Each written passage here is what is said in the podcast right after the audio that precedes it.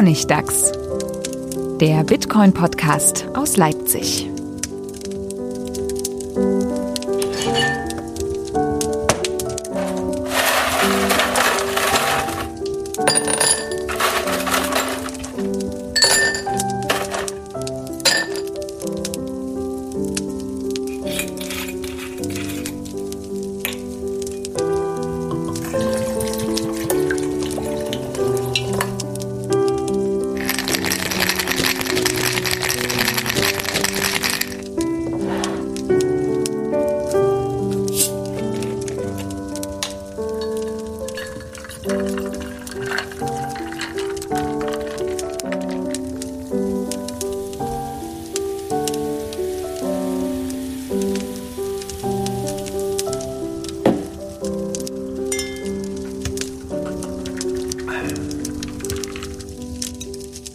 Willkommen zum Honigdachs, Folge 71. Diesmal in erweiterter Runde sogar wieder. Hallo Manuel, hallo Stefan hallo. hier in Leipzig. Hallo.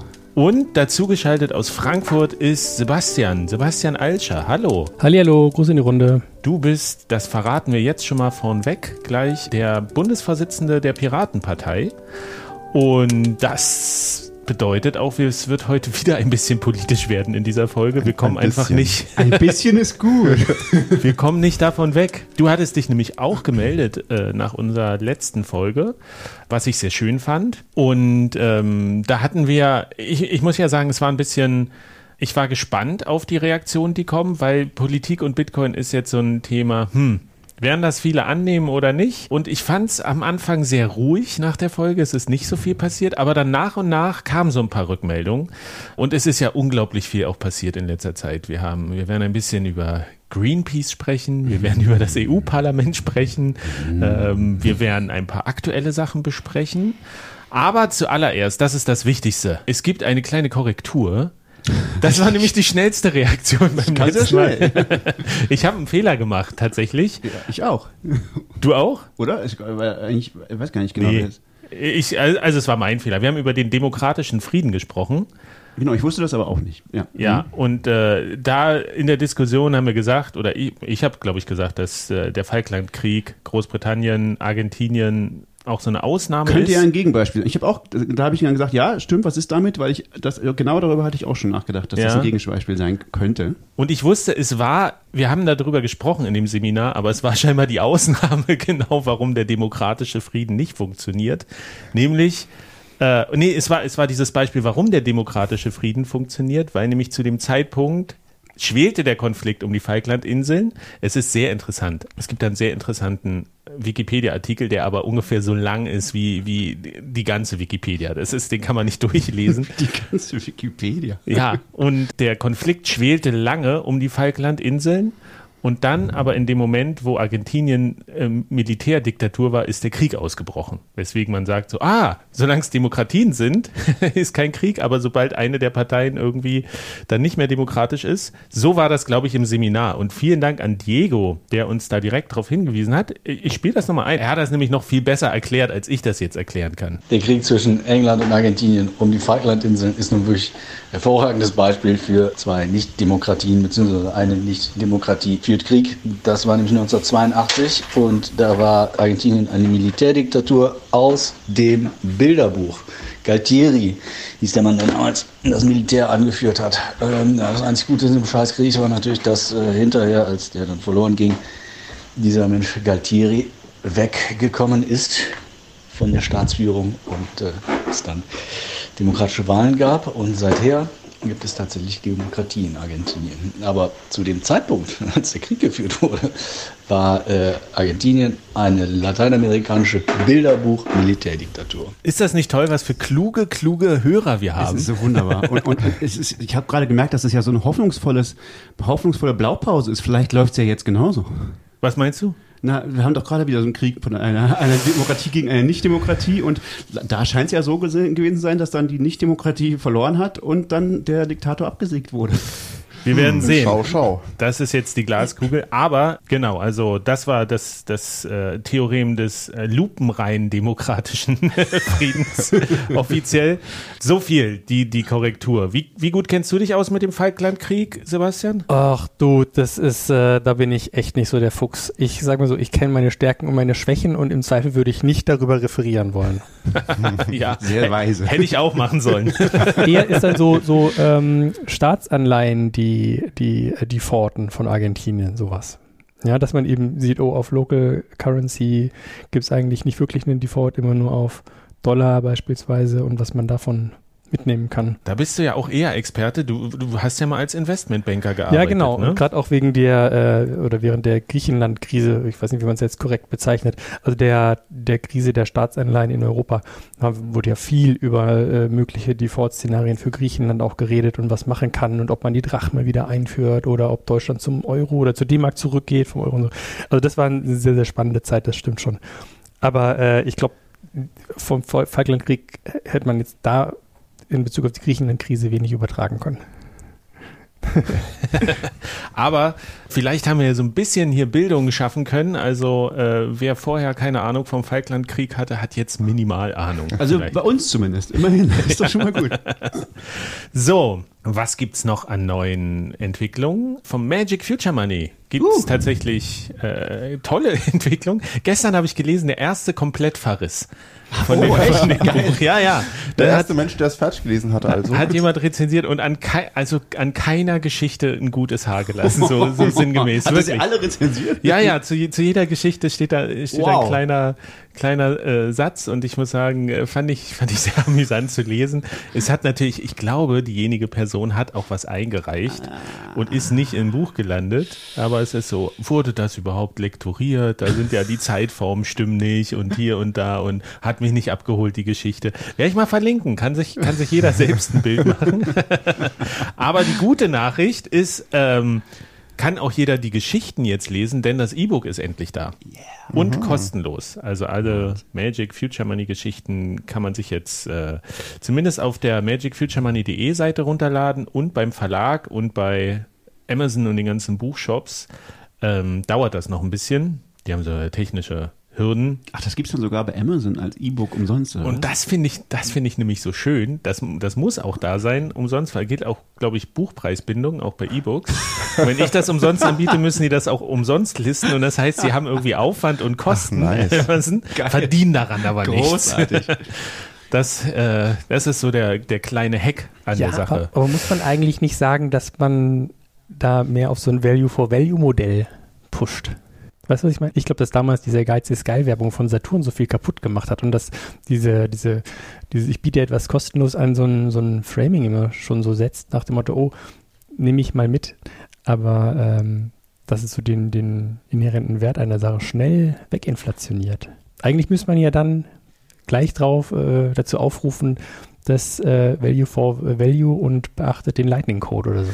Das ist natürlich tatsächlich eine schöne Idee, die man machen kann. Da fehlte jetzt auf die Schnelle noch eine Plattform, über die man das schön machen kann. Also mit Podcasting geht es ja ganz gut, aber kann man beim E-Book, hat der Kindle schon eine, eine, eine Lightning Wallet, wo man beim Lesen gleich. Nö, aber du kannst ja einen QR-Code anzeigen und den kannst du dann mit dem Handy scannen.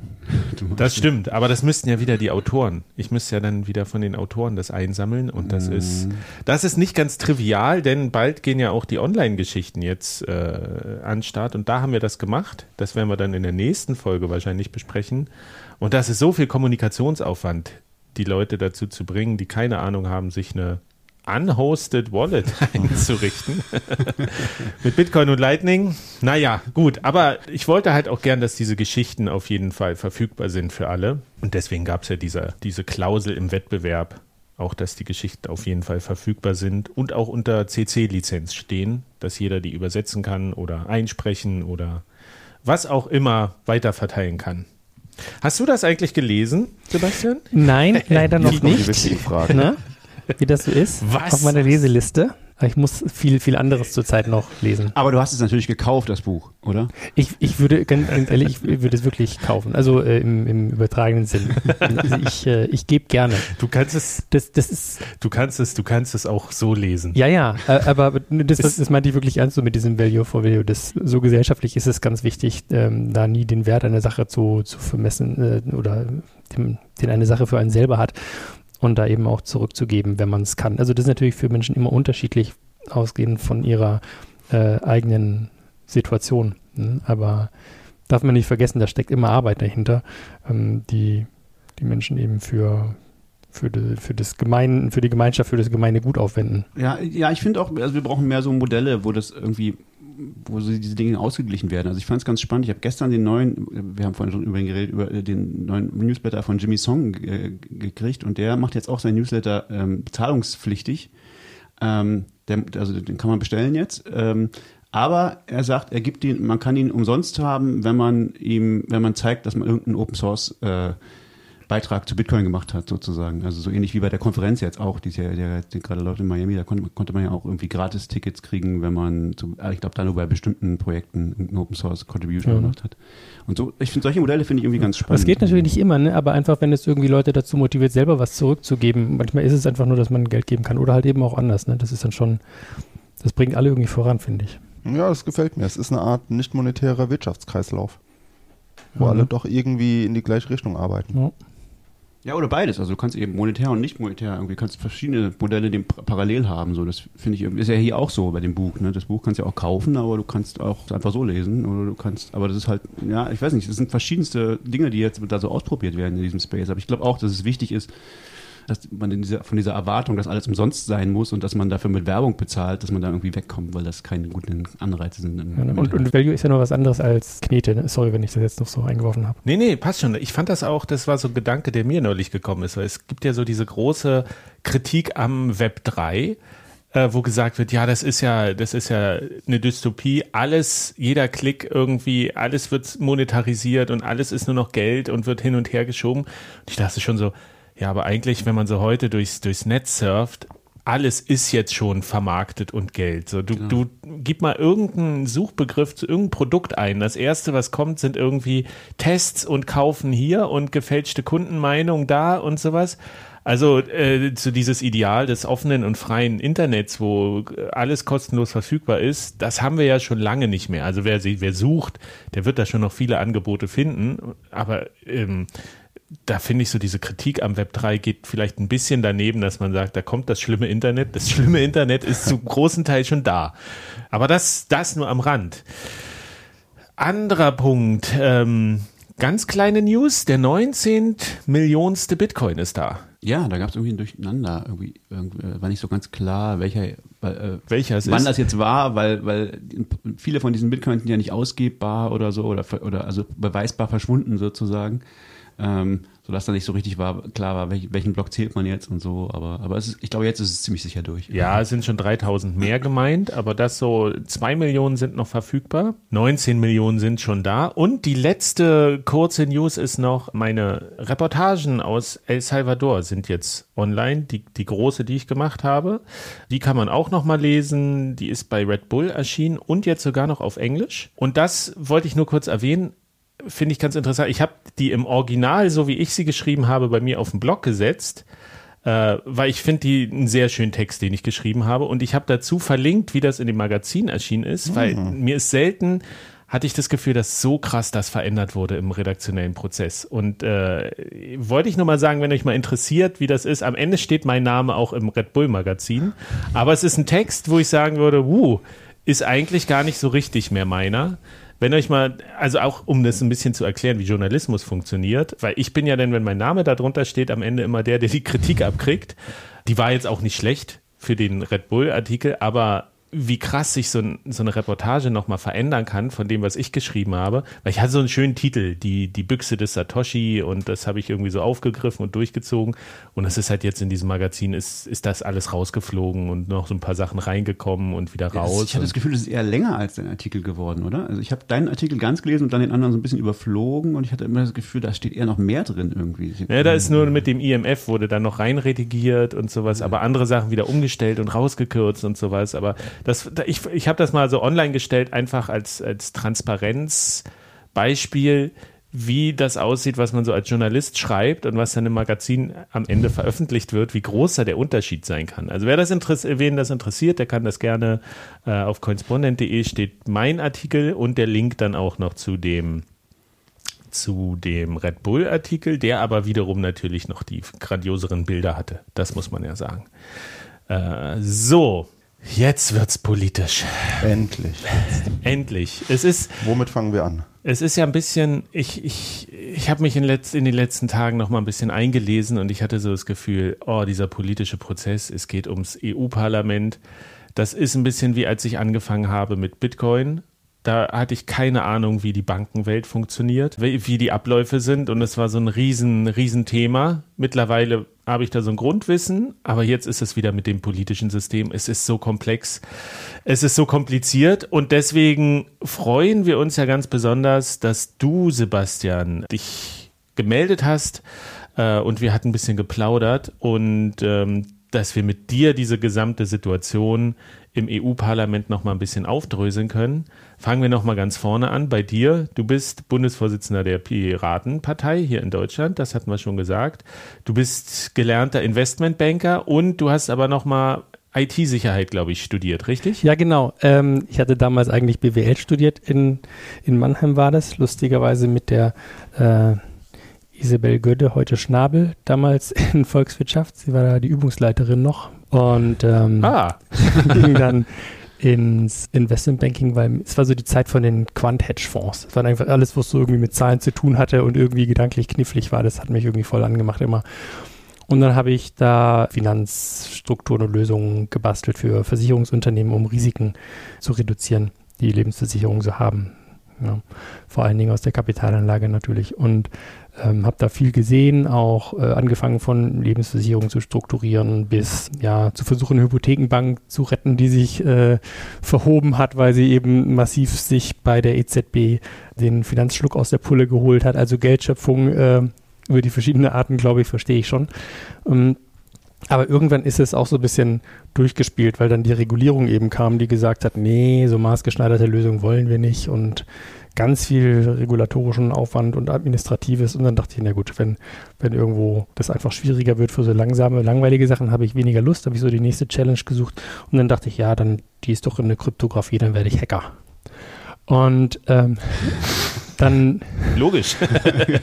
ich dachte schon, oh, die Politik hat mir jetzt Stein in den Weg gelegt, dann gehe ich doch in die Politik. Ja, das war irgendwo nie so richtig also ich war damals mit äh, 16 schon so ein bisschen politisch aktiv, damals als die Franzosen die Atombombentests auf Mururoa und so machten. Da hatte ich dann in, Villingen-Schwenning, also in Villingen Südschwarzwald, ähm, mit äh, einem Kumpels die, die Grünalternative Jugend da gegründet, den Kreisverband noch. War aber selber nie irgendwie in der Partei. Und naja, jedenfalls ging ich dann in die IT in dem Sinn, hatte noch während der Investmentbanking-Zeit so in, in, Hagen mal einen Bachelor äh, angefangen, um zu schauen, ob ich das kann, weil Mathe ist jetzt irgendwie gefühlt nie so mein Vorteil. Und aber äh, jedenfalls dachte ich, ja, das kommt, das ist beherrschbar. Und dann habe ich halt gesagt, jetzt, jetzt mache ich endlich was, was Neues und habe dann in, Mas äh, in Bochum angefangen, so einen Master in Applied IT Security zu studieren. Und ja, lief auch ganz gut, äh, huschte da so durchs Studium, aber wir kriegten dann unser erstes Kind Genau, und dann, ähm, wenn man dann so ein Kind hat und auch eine Auszeit nimmt, sich darum kümmert, dann oder auch eigentlich mit dem Ausscheiden aus dem Investmentbanking, wo man ja so wirklich 24-7 gedanklich bei, bei Kunden ist, ähm, macht man so mal einen Schritt zurück, blickt auf die Gesellschaft und denkt sich, naja, ist irgendwie schon ein bisschen zunehmend scheiße, äh, zunehmend schlecht. Und ähm, weil wir hatten auf der einen Seite eben die, die, den politischen Rand, der stark wurde, auf der rechten Seite, und auf der anderen Seite so einen, so einen zunehmenden Überwachungsstaat. Und ähm, das fand ich so ein bisschen eine schwierige Kombination, weil ich dann schon wollte, dass mein Kind irgendwie in, in 10 oder 20 Jahren, wenn auf die Straße gehen kann, demonstrieren, ohne dass meinetwegen ein, ein neuer Innenminister ein Passfoto vor die Kamera hält, erzählt bekommt, wo, wo sie gerade sich rumtreibt und dann fährt mal der braue, äh, der schwarze Lieferwagen vorbei oder so. Und dann habe ich also rumgeschaut, wo ich mich dann da politisch wiederfinde. Und weil ich ein ja, eher liberaler Mensch bin, oder ja, ich würde mich eigentlich so in diese Cy äh, Cyberpunk, äh, Cyberpunk-Schiene da einordnen, dann passte das mit den Piraten ganz gut. Beziehungsweise ich dachte, dass eigentlich eine, eine Partei wie die Piratenpartei eben als sozialliberale Partei ähm, im politischen Spektrum wichtig ist, was sich halt eben für so Digitalisierung und, und Technikfolgenabschätzung einsetzt. Und dachte, da bringe ich mich ein und versuche es zu unterstützen. Wann war das? Darf ich das fragen? Das war Anfang 2016. Also ich habe eigentlich vorher nur bedingt was mitbekommen würde ich fast sagen. Und weil ich, das ist ja so ein, so ein innerparteiliches Auf und Ab gewesen, äh, ja, mit irgendwie verschiedenen Skandälchen und nicht, beziehungsweise die Skandale sind halt bei so einer transparenten Partei äh, schnell sichtbarer und gefundenes Fressen für Presse immer. Ich kam aber nach diesem ganzen Auf und Ab und war wahrscheinlich halt eben auch ein entsprechend unbeschriebenes Blatt, was dazu führte, dass die Leute vielleicht dann eher gesagt haben, dem Vertrauen war, weil der nicht bei irgendwelchen Grabenkriegen und Sümpfen dabei war. Ja, und dann ging das irgendwie ganz schnell. Also wenn man mich jetzt irgendwie vor zehn Jahren gefragt hätte, ob ich mal irgendwo in der Partei äh, äh stark aktiv bin, da hätte ich irgendeinen Vogel gezeigt. Ne? Aber jetzt bist du seit 2018 bist du Bundesvorsitzender. Ja, richtig? genau. So, so die Oder Ecke. Was, 19? Ne? Nee. Ja. Das ging ja wirklich schnell. Ja. Jetzt muss man aber auch sagen, nur, nur damit man, damit wir das nochmal richtig verorten, in Deutschland spielt die Piratenpartei zurzeit eher eine untergeordnete Rolle. Also in keinem Landesparlament mal vertreten, im Bundestag nicht vertreten. Es, es gibt sie noch und ihr seid aktiv. Was wichtig ist, ihr seid mit einem Sitz im EU-Parlament vertreten. Genau, also es sind zwei Sachen. Das, du hast ja sagen mal vier Ebenen. So die kommunalpolitische Ebene, die Landesebene, die Bundesebene und dann die Europaebene. Und gerade die Piratenpartei sieht sich ja als internationale Bewegung oder europäische Bewegung mindestens. Es gibt ja auch die PPEU, also dann die Europäische Dachorganisation. Und wir sind halt eben in, in zahlreichen Kommunalparlamenten noch drin. Aber die sichtbaren sind natürlich die Landesparlamente und der Bundestag, wo du dann auch die, die Recognition kriegst. Und da sind wir halt eben jetzt mittlerweile nicht mehr drin. Und ähm, auch einfach die Prozenthürden schaffst du dann nicht. Und im Europaparlament sitzen wir mit vier Piraten, davon eben den Patrick Breyer aus Deutschland und drei, drei tschechische Kollegen. Ach, drei aus und, Tschechien? Ähm, Sind die da so stark? Schön. Krass. Ja, ja, wir sind sogar in der Regierung in, in Tschechien. Cool. Also, aber sonst nicht mehr so in Europa auch, auch jetzt so in Island? Nee, Island ist ja nicht in der Regierung, stimmt, aber, aber irgendwie. Ähm, doch, also doch, äh, also ja, ähm, in Island ne? Ähm, und EU in, in, Luxemburg sind wir auch stark. Ne? Ah, ja. okay. Also schon so. Aber lass uns noch mal kurz zu dir zurückkommen. Du eigentlich, eigentlich ist es ja ideal. Du hast den Hintergrund in Finanzen, du hast den Hintergrund in IT-Sicherheit oder Kryptographie und du hast jetzt noch so eine gesellschaftliche Perspektive, was ja aus meiner Sicht die, die drei Dimensionen sind, die Bitcoin auch letztlich ausfüllt. Politik, Geld und Technologie. Du bist Satoshi. Würdest du dich als Bitcoiner bezeichnen? Also ich fände es ein bisschen zu, zu kurz gesagt. Also so mein, vielleicht hilft es so ein bisschen zu verstehen, von welcher Ecke ich kam. Und vorher, ich glaube, vorher hat man das ungewollt eigentlich auch gemerkt. Ich äh, bin ja so wie wir alle irgendwo Kind des Internets. Ne? Und ich habe damals, also wie ich zu Bitcoin kam, selber war eigentlich, ähm, ich weiß nicht, kennt ihr noch Flatter? Mhm. Ja. Also der Peter Sunde äh, hier, der damalige Mitgründer von Pirate Bay, hat dann ja Flatter gegründet. Und da sind wir wieder bei diesem Value for Value. Mhm. Und ähm, das setzte sich dann eben nicht durch als Micropayment. Und dann in der Folge kam dann eben auch Bitcoin. Und dann dachte ich erst, Mensch, das, das könnte ja auch was sein, Net Money und so, ne?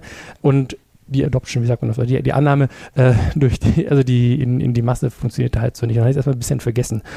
Und dann später kam, kam äh, ich nochmal so zu dem Thema, als ich mich zu zum Zeitpunkt der Block Wars, glaube ich, mit René unterhielt. Und dann fand ich das schon interessanter vom Technischen her. Und dann war das für mich eigentlich eher so Kryptoporn.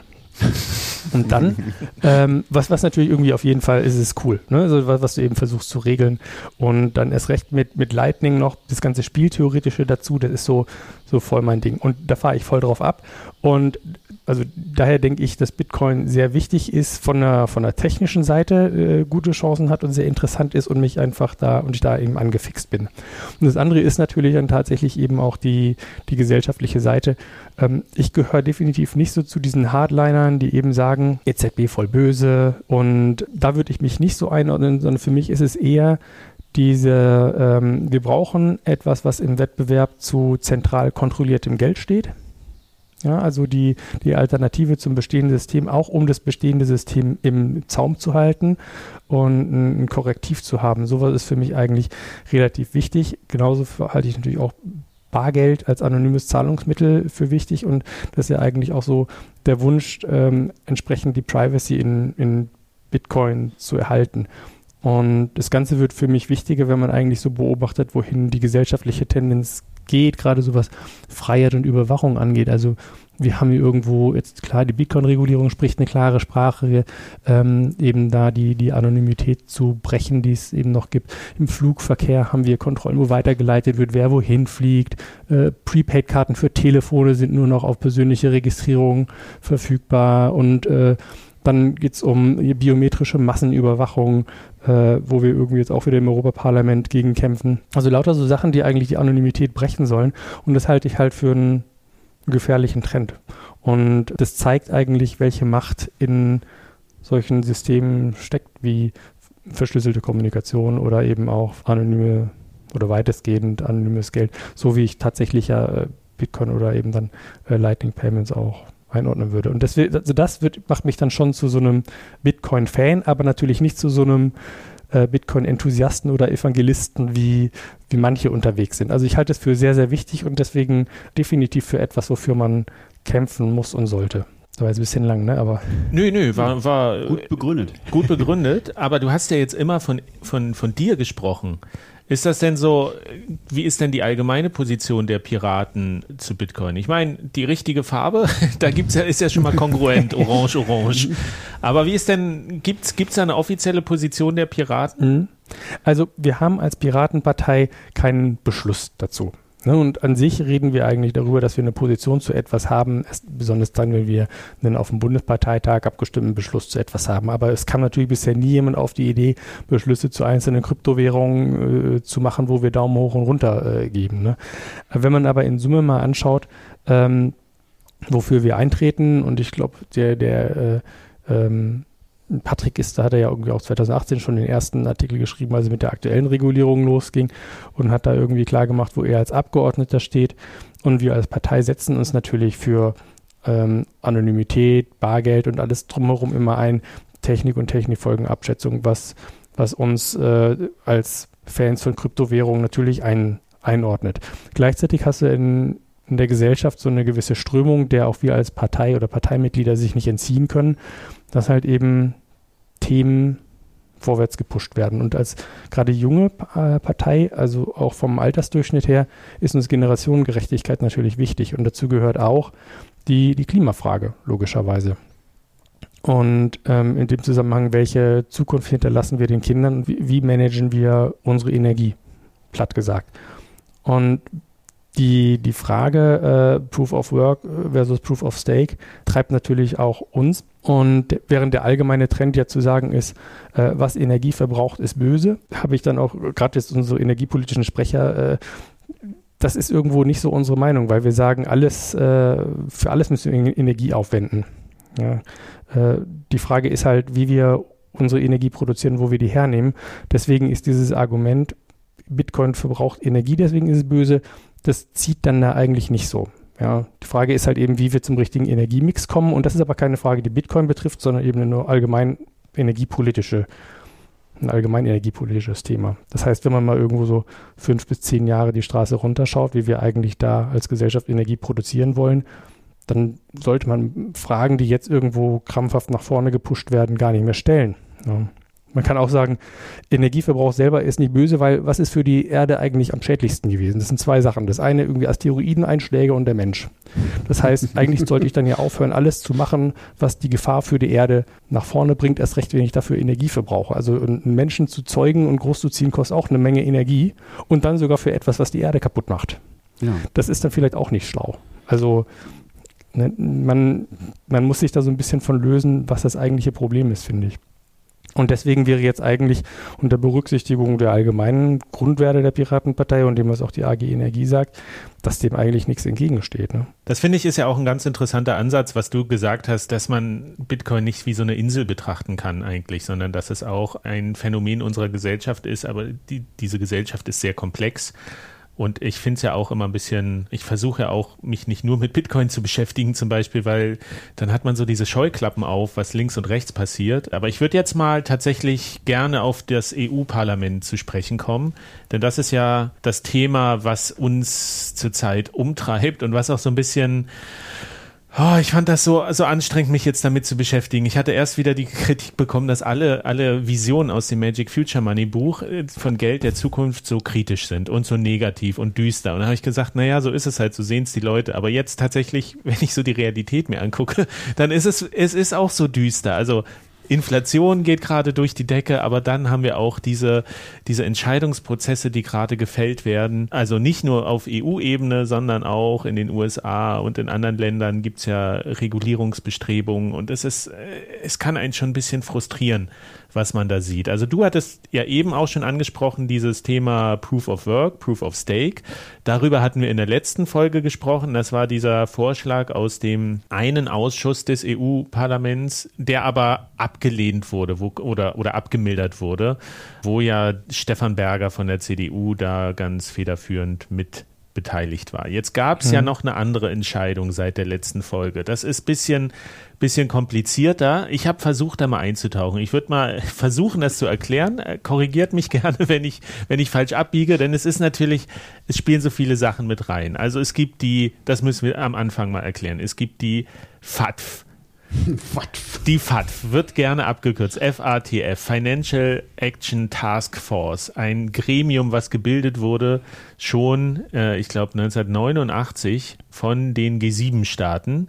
Terrorismusfinanzierung, Geldwäsche, das soll alles verhindert werden und diese FATF gibt quasi Regeln vor, die idealerweise umgesetzt werden sollen in den einzelnen Ländern. Und wer da nicht mitmacht, der wird irgendwie stärker geprüft und gegebenenfalls sanktioniert. Es soll so allgemein verbindliche Regeln sein. So, das ist die Ausgangslage. Dann gab es letztes Jahr einen Gesetzgebungsvorschlag der EU-Kommission, wo es darum ging, diese Regeln äh, quasi in Europa Gesetzgebung zu formen.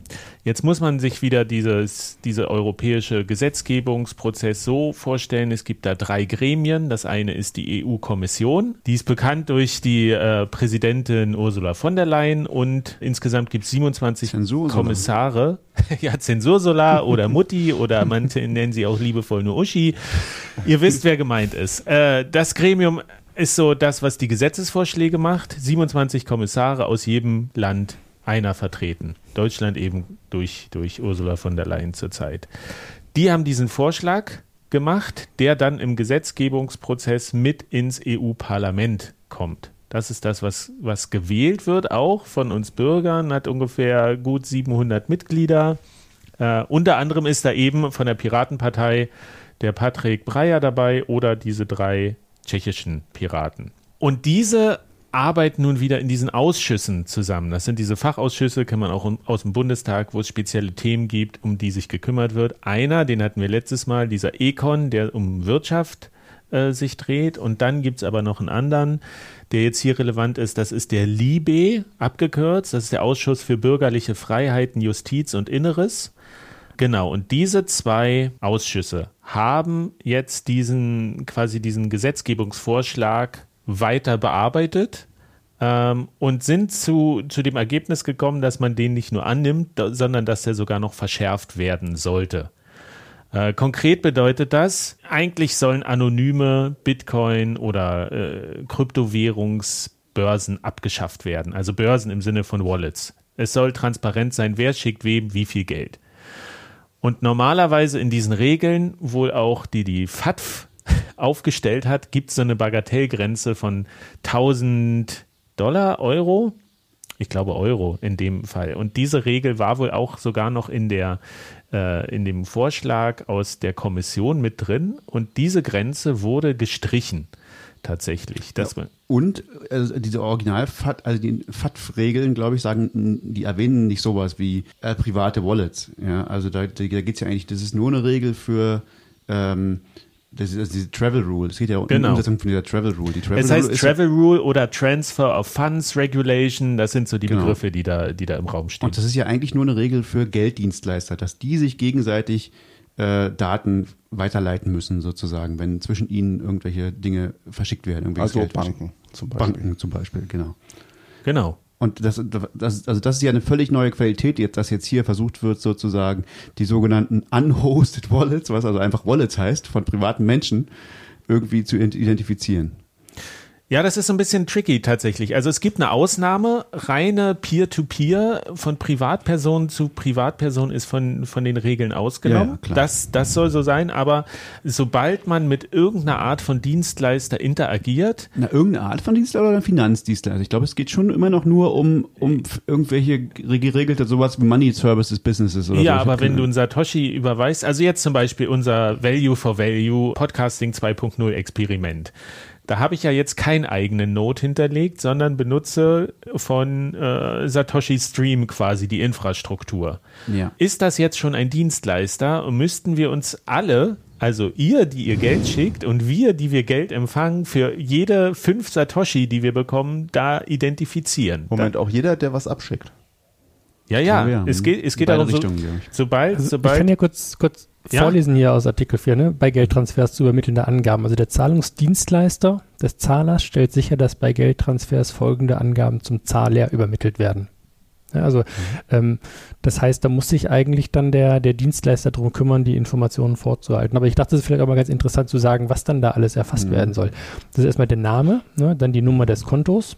Logisch, das hat man ja so in der Regel sowieso. Aber dann die Anschrift, dann die Nummer des persönlichen Dokuments, also Perso oder so beispielsweise, ja. Dann Kundennummer und Geburtsdatum und äh, Geburtsort. Und das muss also nicht nur, voll nicht nur Adresse, äh, Geburtsdatum, Geburtstag. Also es ist schon sehr umfangreich. Also ich, und, und es muss nicht nur erhoben, sondern überprüft werden, glaube ich. Ne? Das ist, glaube ich, das steht da, glaube ich, Ja. immer noch drin. ja, Also man kann nicht einfach irgendwas angeben und sagen, ja, das bin ich. Stimmt, stimmt, stimmt. Es, muss, es gibt den Unterschied zwischen, es muss nur gespeichert werden und es muss verifiziert werden. Ich glaube, da gibt es einen Unterschied in den USA. Da, hat, äh, da wurde wohl erfolgreich das Verifizieren raus lobbyiert, wenn ich das richtig verstanden habe. Und es geht tatsächlich ab dem, ab 0 Euro, ab jedem Satoshi, theoretisch, muss das gemacht werden. Speziell bei unhosted Wallets oder ich glaube, es gibt irgendwo auch noch diese 1000 Euro Grenze, aber ich glaube, das genau in diesem Fall nicht oder so. Ich bin nicht sicher. Ähm, Es ist so kompliziert tatsächlich. Es sind so viele, es sind wirklich Feinheiten da Weißt du drin. das, Sebastian? In welchem Fall da Äh, die also jetzt zu der Grenze nicht, aber zu dem ähm, Prüfen habe ich auch vor Durchführung des Geldtransfers überprüft der Zahlungsdienstleister die Richtigkeit der Angaben. Also das, das ist tatsächlich, dass eben auch überprüft werden muss. Ja, zumindest in dem Dokument, was ich habe, was immer so ein bisschen hin und her ist, ist unsicher, ob jetzt wirklich das das Final war, aber ich denke, das ist das finale Dokument, was ich hier habe. Und dann ist halt nicht klar, was ist ein Zahlungsdienstleister? Ist auch nicht so richtig klar, oder? Aber vielleicht das ist bestimmt irgendwo definiert. Es ist ja ein über 90-seitiges Dokument, glaube ich, diese Mika-Regeln. Also es ist Es ist auch, das, das muss man, da kommen wir gleich nochmal drauf zu sprechen, an welcher Stelle im Gesetzgebungsprozess wir da gerade sind. Aber es gibt quasi dieses Dokument äh, und da stehen auch Sachen drin zu, äh, du musst automatisch das an die entsprechenden ähm, Behörden weiterleiten oder eigentlich nur ab bestimmten Summen. Und das ist, sind halt wirklich viele kritische und, und knackige Punkte. Ich glaube, darauf können wir uns erstmal an der Stelle jetzt hier, können wir uns darauf konzentrieren, dass das so ist.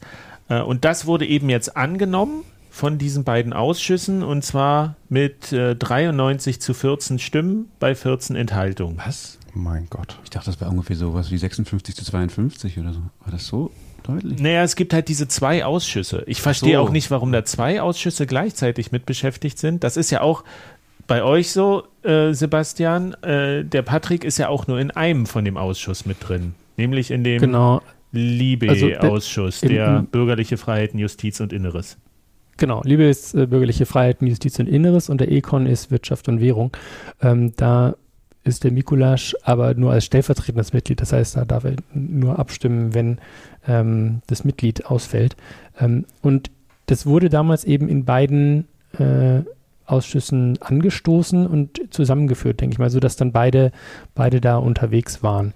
Und ähm, dadurch, dass bei Econ der Vorsitz bei dem grünen Kollegen lag, ähm, der hat da wohl relativ stark bestimmte Aspekte auch noch im Auge. gehabt. Es ist ja immer ähm, die Interessen bestimmter ähm, Parteien oder Fraktionen lassen sich nicht immer so trennen. Äh, ein, eine äh, Ergänzung muss man vielleicht dann zu unseren vier Kollegen auch machen. Ähm, wir sitzen tatsächlich mit äh, Greens und Eva gemeinsam in der Fraktion auch. Wir haben uns da zusammengetan, wir eigentlich auch schon in der letzten Legislaturperiode, das ist für uns nichts Neues. Ähm, aber wir haben da ja durchaus eben, und ich glaube, das zeigt sich auch in der Abstimmung, eine andere Meinung. Wir können dann da ähm, abstimmen, wie wir wollen, aber das muss man irgendwie vollständigkeitshalber auch dazu sagen, dass wir dabei in der Fraktion mit denjenigen sitzen, die hier doch deutlich äh, Front machen bei Mika und auch in der, in der Regulierung. Ne? Ja, das können wir vielleicht auch nochmal kurz, kurz einordnen einfach. Also dieses EU-Parlament, 704, glaube ich, Abgeordnete und natürlich bilden die äh, verschiedene Fraktionen, die schon sehr nah dran sind an dem, was wir auch jetzt zum Beispiel aus dem Bundestag kennen. Es gibt die EVP, das ist die größte Fraktion, da ist so CDU, CSU drin und diese konservativen Parteien. Dann gibt's noch die ganz rechtsaußen-Parteien, dann gibt's eben so eine äh, Grünen-Fraktion. Äh, dann gibt es auf jeden Fall noch so eine liberale Fraktion. Es gibt noch ein, zwei mehr.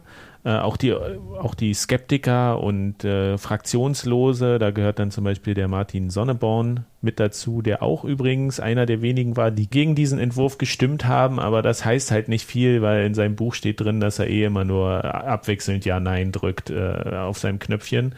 Ähm, genau, und du hattest mir schon erzählt, Sebastian, dass ihr eigentlich von den Piraten her lieber in die, äh, in die Ja. Fraktion der Liberalen rein wollen würdet, aber durch Genau, die. also jetzt einen, einen Unterschied würde ich tatsächlich aber noch zum Bundestag machen. Das im Europaparlament war das immer auch so, dass man, und das ist vielleicht wichtig für, für später, ähm, sich äh, weniger an den Fraktionszwang gebunden fühlt, als das im Bundestag der Fall ist.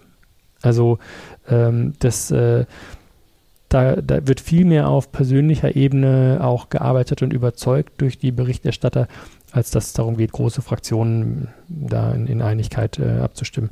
Genau, und als wir jetzt eben nach der letzten ähm, Europawahl auch überlegt haben, wie sieht es aus, wo gehen wir hin, die Tschechen sind natürlich eher in einem äh, liberal, liberale Mitte-Lager bis ein Touch, also jetzt die Regierung, in der wir mit dabei sind, ist eine liberal-konservative Regierung, muss man so vielleicht am ehesten beschreiben, wobei das natürlich von Land zu Land immer eigene Nuancen sind.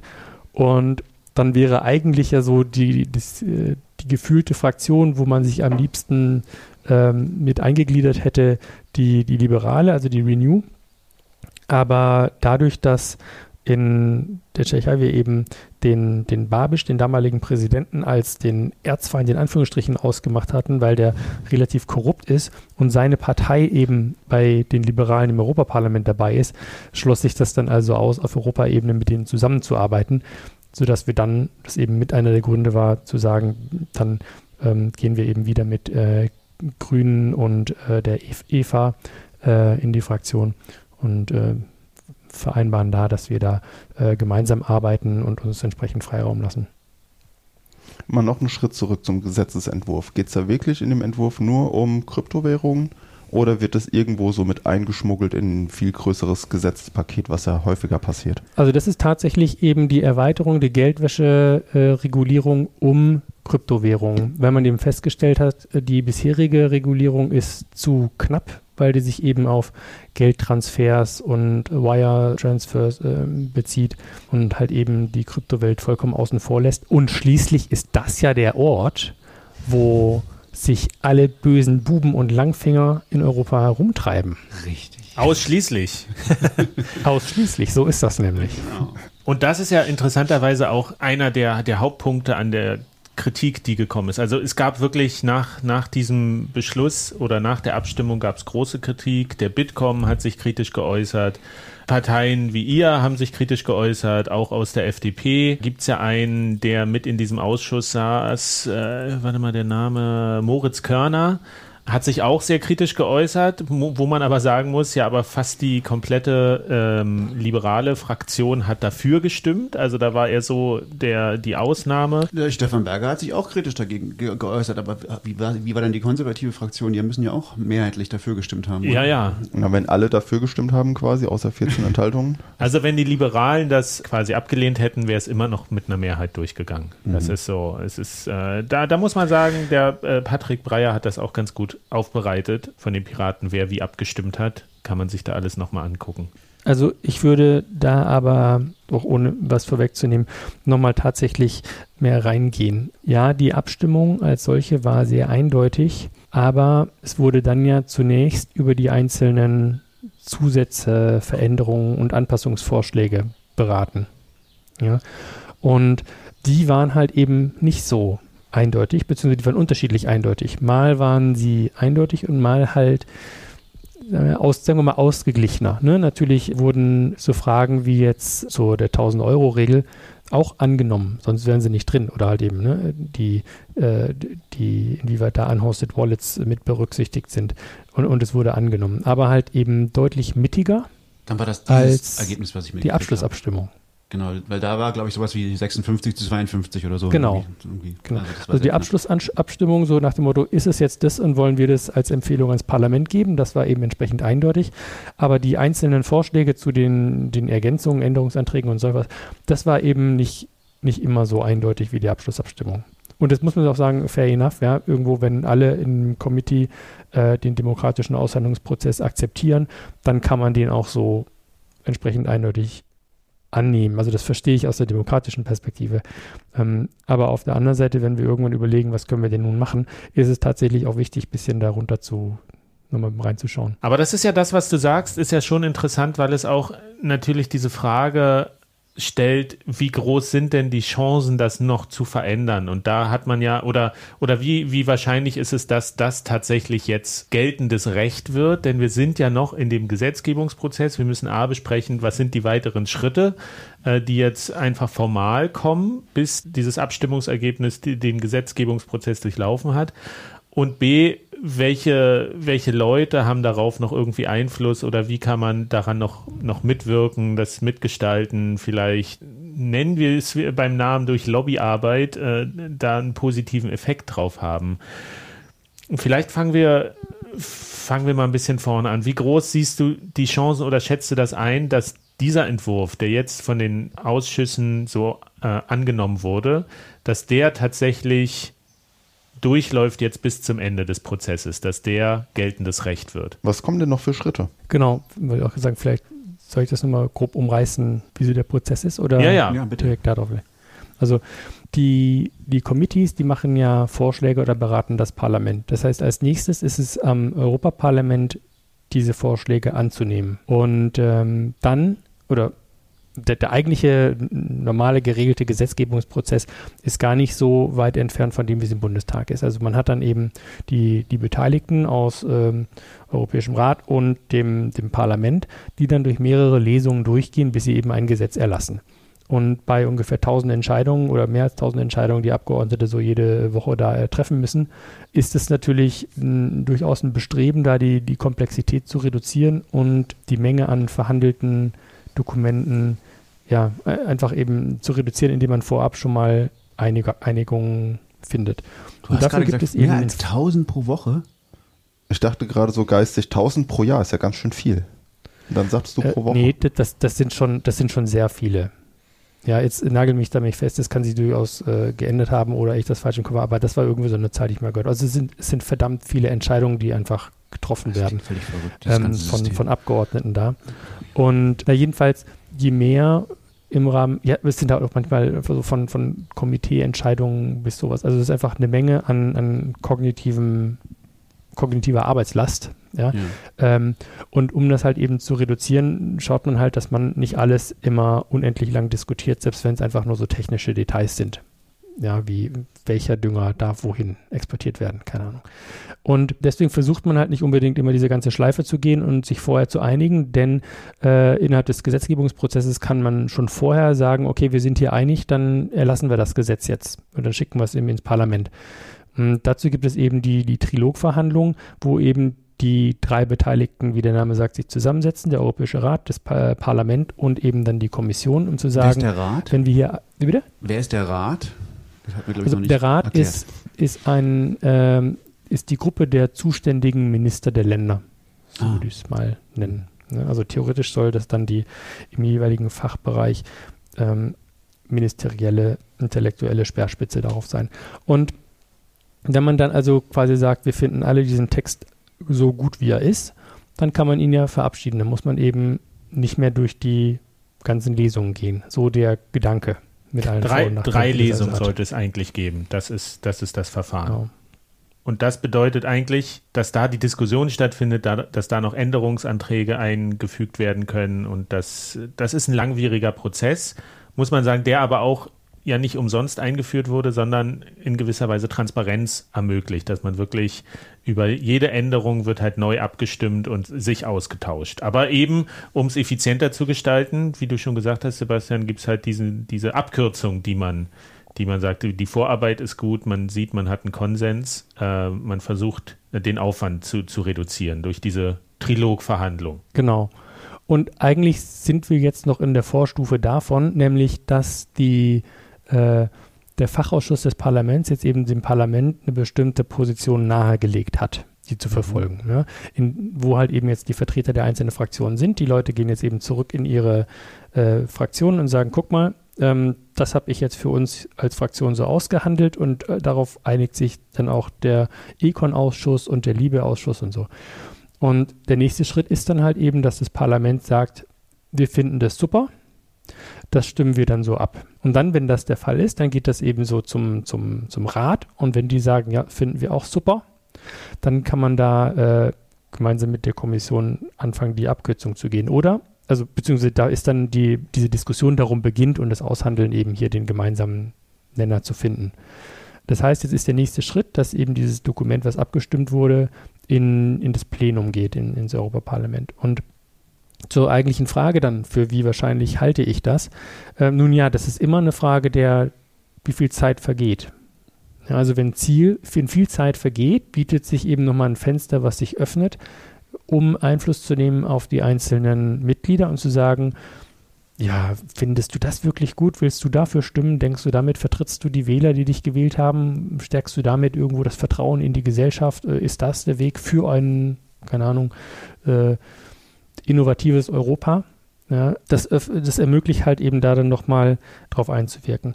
Wenn das Parlament das abgeschlossen hat und das in den Trilog geht, dann wäre nochmal der Weg über die Rapporteure, also die Personen, die dort Berichterstatter sind für die jeweiligen Fraktionen. Also vielleicht auch nochmal, da, was, was sind Rapporteure? Das sind eben diejenigen, die dann den aktuellen Verhandlungsstand immer wieder zusammenfassen und beschreiben. Und ähm, dann gibt es eben einen Hauptrapporteur, der für äh, der eben das, das aktuelle Konsensdokument zusammenstellt und eben Schattenrapporteure für jede einzelne Fraktion, die dann eben zurückberichten. Ja, das ist der aktuelle Stand, da stehen wir und sowas.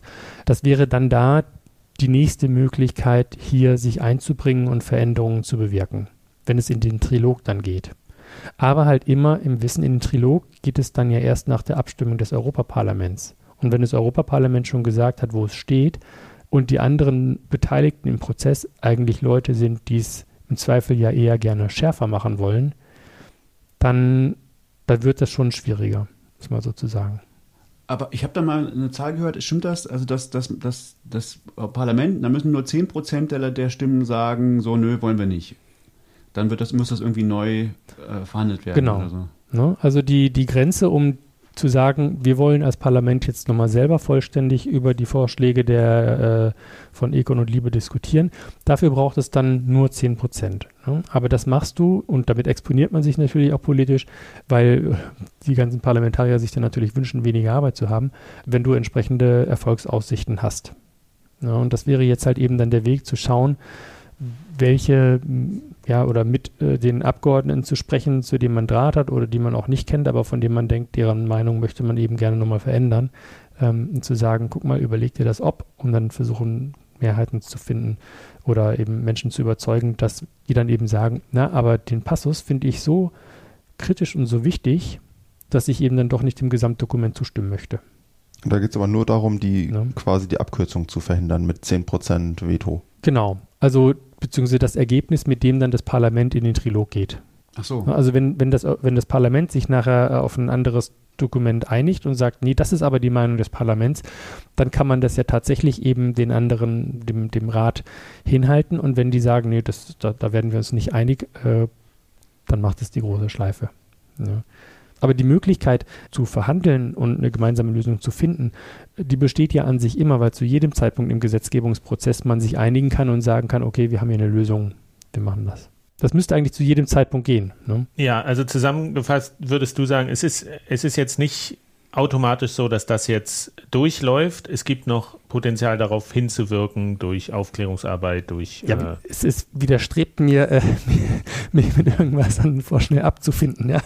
Also, äh, das spielt da vielleicht auch mit rein. Aber im Moment warte ich noch ein bisschen auf das ähm, Datum, wann wann das eben im Europaparlament dann vorgelegt wird zur entsprechenden Abstimmung. Aber eben bis dieser Zeitpunkt ist, kann man durchaus eben nochmal versuchen, die Leute zu überzeugen und zu sagen, äh, hier, das, das ist nicht gut, überlegt euch wirklich, ob ihr so abstimmen wollt äh, und ob ihr das so weiterreichen wollt. Was müsste ich dann machen? Wenn ich jetzt mal sage, ich bin jetzt so ein einfacher Bitcoin-interessierter Mensch und sage, diese, diese Entwicklung, die ist, halte ich für unklug, weil, und das war ja auch zum Beispiel bei Heise gab es einen Kommentar, der gesagt hat, wenn, wenn man diese Regelung umsetzt, das ist ja, ehrlicher wäre es, ein Komplettverbot gleich umzusetzen. Und es gibt ja Leute, die sagen auch, naja, dann wandern halt die ganzen Börsen oder Dienstleister aus der EU weg und äh, in, in andere Länder und man schießt sich quasi selbst ins Bein. Wenn ich jetzt sage, okay, ich bin ein politisch interessierter Mensch und ich habe das mitbekommen und ich denke, da läuft was schief, was habe ich denn als Einzelperson, was ist die beste Möglichkeit? Muss ich mich da, kann ich alle Abgeordneten anschreiben? Sollte ich bestimmte Leute, sollte ich mich an Parteien wenden? Was, was würdest du sagen, ist ein effizienter Weg, da zu sagen, mein, mein Missmut kundzutun und äh, mein demokratisches Recht auf Mitbestimmung noch versuchen auszuüben? Was sollte ich machen? Also ähm, gibt da mehrere Wege. Das eine ist tatsächlich, die Abgeordneten selber anzuschreiben. Ja, ähm, denn letzten Endes sind das ja die Vertreter von uns Wählern in Deutschland. Ja, und äh, aber man kann natürlich jeden Abgeordneten auch anschreiben. Die Frage ist, wo man denkt, dass man am besten und am meisten überzeugen kann. Und auch da gibt es ja verschiedene Wege. Es gibt so Standardformulierungen, Vordrucke, die man dann massenhaft abschicken kann, bis hin zu einzelnen persönlichen Briefen und Telefonaten. Ja. Und wir hatten das zum Beispiel auch mal, dass eine ähm, aus, aus äh, von uns jemand dann, also ich möchte vielleicht vorab noch zwei Sachen sagen. Das eine, als Beschreibung des des Prozesses, wie es in, äh, wie Gesetzgebung im Europaparlament funktioniert, wollte ich nur noch einen ähm, Film gern empfehlen. Ähm, ich weiß nicht, ob ihr den Jan Philipp kennt, Jan Philipp Albrecht von den Grünen, der jetzt mittlerweile dann Minister in Schleswig-Holstein ist. Der saß ja damals auch für die Grünen im Europaparlament und hat sich um die DSGVO gekümmert. Und es gibt ja den Film ähm, Demokratie im Rausch der Daten, ne, wo, wo er äh, sich hat begleiten lassen durch den Prozess. Und das zeigt, wie aufreibend das ist, aber halt eben auch mit äh, was für Kräften und Mächten man sich da auseinandersetzt. So, und das andere ist, ähm, wir haben ja vieles, oder jetzt ich mit meiner, äh, weil ich ja jetzt nicht irgendwie 40 Jahre politische Erfahrung habe, ich konnte sehr viel lernen, als wir als Piraten damals diese Diskussion um das Urheberrecht hatten, weil das ist ja analog dazu eigentlich. Und damals gab es eben auch waren, waren mehrere Wege. Das eine ist halt eben automatisiert E-Mails zu verschicken oder persönlich, was dann dazu führte, dass viele Politiker, die einfach vielleicht freundlich gesagt fehlenden technischen Sachverstand hatten, glaubten, weil halt eben viele mit ihren Gmail-Adressen schrieben, dass das jetzt die organisierten Bots von Google wären. Ja, also da muss man immer ein bisschen aufpassen, je persönlicher das ist und je deutlicher wird, dass hier eben ein Mensch sich an seinen Abgeordneten wendet, umso erfolgversprechender ist das. Ja. Paul Tang meinte ja auch irgendwie, dass, dass er zugespammt wurde von, wurde von den ganzen Crypto-Bros. ja, schon ärgerlich, ne? Ja, ist wirklich sehr ärgerlich, wenn die Leute für ihre Rechte kämpfen. Ja, Das zweite wäre, man sieht ja irgendwo auch in den Abstimmungen, wer dafür und wer dagegen ist, eben da den Kontakt nochmal zu suchen und zu schauen, wie ähm, wer diejenigen sind, die man, die noch Wackelkandidaten sind oder andersrum. Man kann halt eben auch dann schauen, wer sind die, was man so aus den Komitees heraus gehört hat, die selber noch so ein bisschen schwanken oder eben nur äh, unwillig dann zugestimmt haben und ähnliches, über diejenigen dann die, nochmal Einfluss zu nehmen. Also beispielsweise diejenigen, die nachher irgendwo in der gesamten Abstimmung gesagt haben, wir nehmen das an, aber bei den einzelnen Modulen dagegen waren. Weil das sind mhm. ja so mhm. die, wie soll ich sagen, über die man einen Keil treiben kann. So, ne? Und der, ein, weiterer Weg ist natürlich, dass im Rahmen der Gesetzgebung ja auch unsere Bundesregierung mitzureden hat, beziehungsweise die jeweiligen Parteien, die da sitzen. Und da kann man genauso auch über den nationalen Weg gehen und sagen, guckt mal, ähm, ihr setzt euch auf Europaebene dafür ein, dass wir hier massive Fortschritts äh, massive Einschränkungen haben, die die, die Fortschritts- und Zukunftsfähigkeit der, der äh, EU gefährden. Äh, warum macht ihr das? Und, und vor allem auch Überwachung fördern. Also. Ja, also es gibt ja mehrere Ebenen. Und das ist vielleicht auch nochmal ein, ein, weil du sagtest Lobbyismus. Lobbyismus an sich ist nicht zwingend etwas Negatives, sondern ist ja eigentlich nur Interessenvertretung. Aber ich glaube, wenn man sich so diesen Prozess anschaut, ich, ich glaube, dass in der, und ich mag da natürlich jetzt auch vielen Unrecht tun, aber dass in vielerlei Punkten, so ist mein Gefühl in der, in Anführungsstrichen, Bitcoin-Community, das noch nicht so richtig durchdrungen ist, welche Mächte da eigentlich am, am Werk sind. Es gibt so die klassischen Feindbilder, die eben schnell gezogen werden. Aber eigentlich, und darüber haben wir, glaube ich, auch noch gar nicht so richtig gesprochen, ähm, wem nutzt denn jetzt die Gesetzgebung? Wer steht dahinter? Denn ähm, Politiker funktionieren in Anführungsstrichen ganz einfach. Also es gibt die Idealisten, die sagen, ich vertrete hier die Wähler bzw. die gesamte Gesellschaft. Und dann gibt es natürlich die anderen, so Public Choice Theory, wer da irgendwie mehr darüber lesen möchte. Man tut Dinge, die für die eigenen Wähler gut sind, natürlich mit dem Ziel und dem Wunsch, wiedergewählt zu werden. Und die Überlegung ist dann immer, wie viele Leute kacke ich an, wer wird mich dann nicht mehr wählen, wie viele Wähler kann ich gewinnen, beziehungsweise welche Multiplikatoren unterstütze ich damit.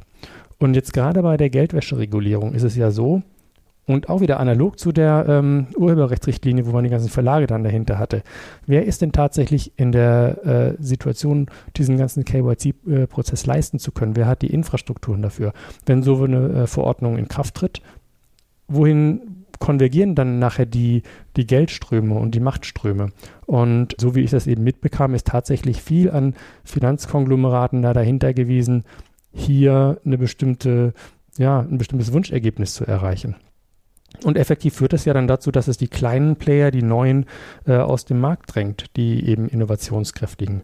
Und ähm, wenn man jetzt also schaut, welche ähm, Politiker spricht man an, dann sollte man auch im Hinterkopf haben, dass man jetzt sich an die wendet, aber eben auf, ähm, auf dem zweiten Hörer ist dann schon eben, ja, die äh, Sparkassengruppe, keine Ahnung, ja, also ähm, oder Santander, die großen Konsumerbanken, die vielleicht irgendwo Angst haben, dass ihnen ein Geschäftsfeld entgeht, wenn sie das anderen überlassen und dann eben ihre eigene Edge darin sehen, KYC-Prozesse zu verstehen und, und, über den Weg das Geschäft zu capturen, auf Deutsch gesagt. Denkst du? Also das darf man einfach nicht vergessen. Ne? Denkst du, dieses ganze Gesetzes, der, der Vorstoß ist quasi ein Angriff der Banken und der etablierten Mächtigen? Oder ist es mehr so, äh, ja, uns ist aufgefallen, da könnte es eine Gefahr geben, die wollen wir damit jetzt verringern. Also ist es irgendwie ein, ein unschuldig beides, ne? gemeintes ne? Gesetz? Nee, also ähm, die äh, Angriff hört so, als ob, äh, hört sich so an, als ob es irgendwie so ein, so ein spontaner Impetus wäre, aber es ist ja letzten Endes etwas Regelmäßiges, was ja bei allen Gesetzen so ist, auch jetzt in Deutschland. Ein Gesetz wird erlassen und dann werden die Stakeholder gefragt, dann werden die Interessen, Interessengruppen abgefragt, kommentiert mal das Gesetz. Und jenseits derer, die dann sowieso in den Parlamenten rumlaufen und direkt Vorschläge machen ähm, oder eben zu, zu Schulungen und Vorträgen einladen. Und das ist auch an sich natürlich nichts Böses. Woher sollen Politiker wissen, äh, welcher, äh, wie sich ein Gesetz auf den, auf den Mittelstand in Deutschland auswirkt? Da ist man natürlich auch auf Input von, von Verbänden und, und äh, Interessenvertretungen angewiesen. Genauso, was Bürgerrechtsorganisationen dazu sagen. Und ich glaube schon, dass eben dann klar gemacht wird, was da für ein Verdrängungswettbewerb entstehen kann, was für Geschäftsfelder dann eben halt von den etablierten Playern abwandert und mit einer gewissen Dringlichkeit und Deutlichkeit klar gemacht wird. Guck mal, ähm, hier wir als Deutsche Bank, wobei ich jetzt in keiner Weise sagen will, dass jetzt die Deutsche Bank da, also habe ich einfach nicht, nicht recherchiert. Ähm, wir haben hier 100.000 Mitarbeiter und dann sehen wir das Geschäft wegwandert, da sehen wir Umsatzeinbrüche von und das wird sich natürlich auf Filialschließungen auswirken. Äh, nur was, was so die, die ähm, Arbeitslose sind immer ein beliebiges, äh, beliebtes Argument für sowas. Ja. Also bei jedem Gesetz werden irgendwo äh, die, vielleicht sage ich es andersrum, Macht hat das Bestreben, sich selbst zu erhalten. Ja. Ähm, sowohl bei Politikern, das sehen wir jetzt auch da, dass eben eine dreieinhalb Prozent Hürde eingeführt werden soll äh, im Europaparlament, wo gerade diese, diese kleinen wie wir oder die Partei natürlich dann erheblich Schwierigkeiten haben werden, als natürlich auch im, im Business, wo die Platzhirsche entsprechend darauf einwirken, dass sich der Status quo nicht ändert. Innovation ist der größte Feind, also beziehungsweise Innovation anderer. Mhm. Ja. Und ähm, die Gelegenheiten werden dann natürlich genutzt. Hm. Aber wie ist das denn jetzt? Ich meine, ich muss dir nicht die Frage stellen, würdest du es sinnvoll finden, irgendeine Art von Bitcoin-Interessenvertretung zu haben? Weil aus deinen Antworten hört man schon heraus, dass es eigentlich notwendig ist. Es ist komplex und nicht jeder kann einfach recherchieren, wer sind die Abgeordneten, mit wem muss ich Kontakt aufnehmen, sondern in gewisser Weise sollte es ja eine Art von Bitcoin-Lobby geben. Und die ist ja auch relativ groß. Das, was, wenn ich so, was, ich war sehr begeistert zu sehen in den letzten Tagen oder auch Wochen, wie viele Leute sich politisch geäußert haben, auf Twitter zum Beispiel, und wie viele Leute das auch kritisiert haben und wie viele Leute sich dafür interessieren. Aber wie könnte denn sowas aussehen aus deiner Sicht, wenn man sagt, sagt, du kennst dieses Phänomen Bitcoin eigentlich dezentral ist so äh, ein großer Anspruch. Äh, niemand, es gibt, es gibt nicht den einen, der dafür sprechen kann, also kann es eigentlich auch keine Organisation geben. Auf der anderen Seite ist eben Freiheit so ein ganz großer Begriff, äh, Freiheit und Verantwortung ja auch. Und wir sehen ja gerade heute dieser Tage, dass dieser Spruch Freiheit kostet ähm, tatsächlich auch mehr denn je aktuell ist. Und wenn man sagt, ich, ich möchte meine Freiheit, meine Privatsphäre erhalten, ich möchte äh, Bitcoin benutzen können, ohne überwacht zu werden, wie, mit, mit welchen Kosten oder mit welchen Organisationsstrukturen aus deiner Sicht, was wäre denn eine Möglichkeit, so eine Art Bitcoin oder Bitcoiner und Bitcoinerinnen-Lobby zu bilden, um da so ein, so ein, das Gewicht dieser Leute, diese, diese Wählerstimmen, dieses Interesse irgendwo in eine Waagschale werfen zu können. Also, genau, du hast ja schon durchblicken lassen, das oder das leitet sich ja daraus ab, dass ich sowas an sich gut finde, eine Interessenvertretung. Und klar, äh, das wird auch immer äh, wird es Leute geben, die sich davon nicht, nicht vertreten fühlen. Aber ich halte es aus mehreren Gründen einfach für wichtig. Das eine ist, wenn so, wenn man plötzlich feststellt, oh, Politik hat doch einen Einfluss auf das, was wir tun und dann als Reaktion eben der, der, der Widerstand und die Unzufriedenheit damit wächst und auch der Wunsch, sich einzubringen, eben zu sagen, okay, und das kann man machen und folgendes machen wir und wenn ihr uns unterstützen möchtet, dann macht am besten dieses und jenes. Genauso wie aber dann halt nachher, wenn, wenn man eben nicht erfolgreich ist, die, die Menschen aufzufangen und ähm, vor so einer allgemeinen Politikverdrossenheit äh, zu bewahren, weil halt eben mal was schiefgegangen ist. Weil Politik zeichnet sich durch eins aus, nämlich, dass man einen langen Atem braucht. Das habe ich ja vorher irgendwie auch kurz erwähnt. 2018, äh, Januar 2018 hatte Patrick den ersten Artikel zu der Gesetzgebung geschrieben. Und jetzt sind wir vier Jahre später, ein bisschen mehr sogar. Also ähm, manche Dinge passieren einfach nicht schnell, manche Dinge gehen langsam und kommen dann auch durch die Hintertür nochmal wieder. Das ist aber in Summe häufig ein frustrierender Prozess, wodurch man sich aber nicht abschrecken lassen darf. Und damit meine ich, dass so, ein, so, eine, so, ein, so eine Interessenvertretung gut ist und tatsächlich selber zu wirken, aber eben vielleicht auch selber Ansprechpartner zu sein, um mal als Experte eingeladen zu werden in, in einer Komiteesitzung und, und was vorzutragen.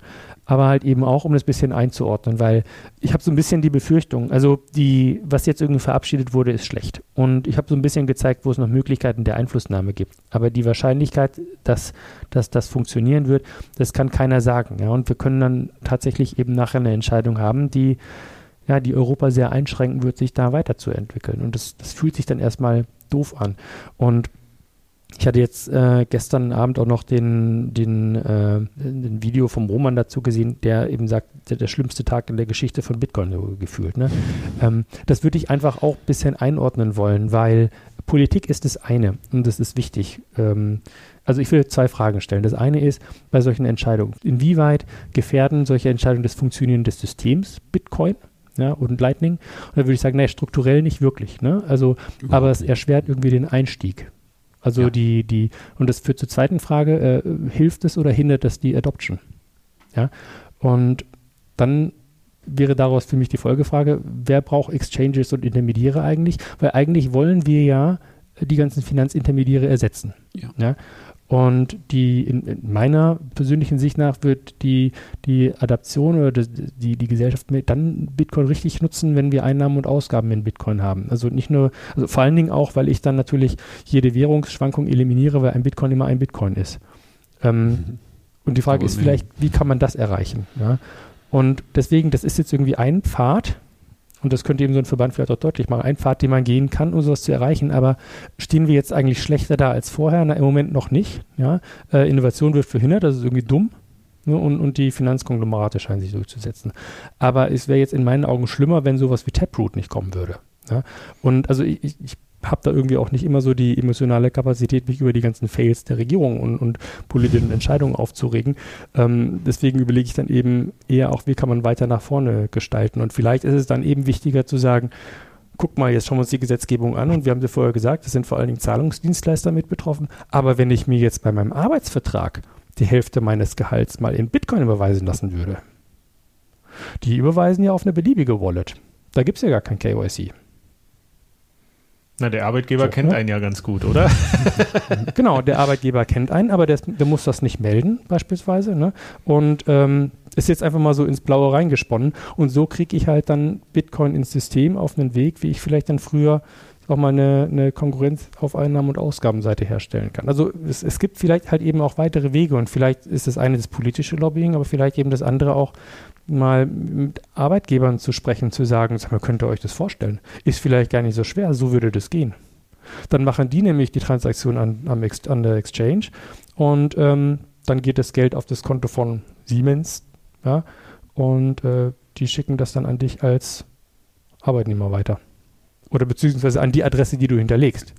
Muss ja nicht Ja, zwingend gibt, deine es gibt sein. ja ne? sehr viele Arten, also dieses Gesetz ist ja so absurd, dass, dass es natürlich viele Arten gibt, das irgendwie noch ad absurdum zu führen und, und zu umgehen und so, ja. Also auf technische Art auch im Prinzip. Also das ist ein, einer der, der eines der Gegenargumente zu diesem Gesetz war ja auch, ähm, dass ja die Finanzbehörden, die diese Dinge überprüfen, jetzt schon völlig überfordert sind und die werden Ja. dann halt unendlich viele Daten erhalten und das kann man ja fördern. Man kann ja auch einfach äh, pro Sekunde zwei Millionen Transaktionen melden. Ähm, Aber DOSen. pro, einfach mal die DOSen. Ja, also es gibt, glaube ich, viele Möglichkeiten, wie man damit noch umgehen kann. Und man muss ja auch sagen, selbst wenn es durch ist, das, also selbst wenn es beschlossen werden sollte, dieses europäische Gesetz, dann muss es ja erst noch in Landesrecht umgesetzt werden.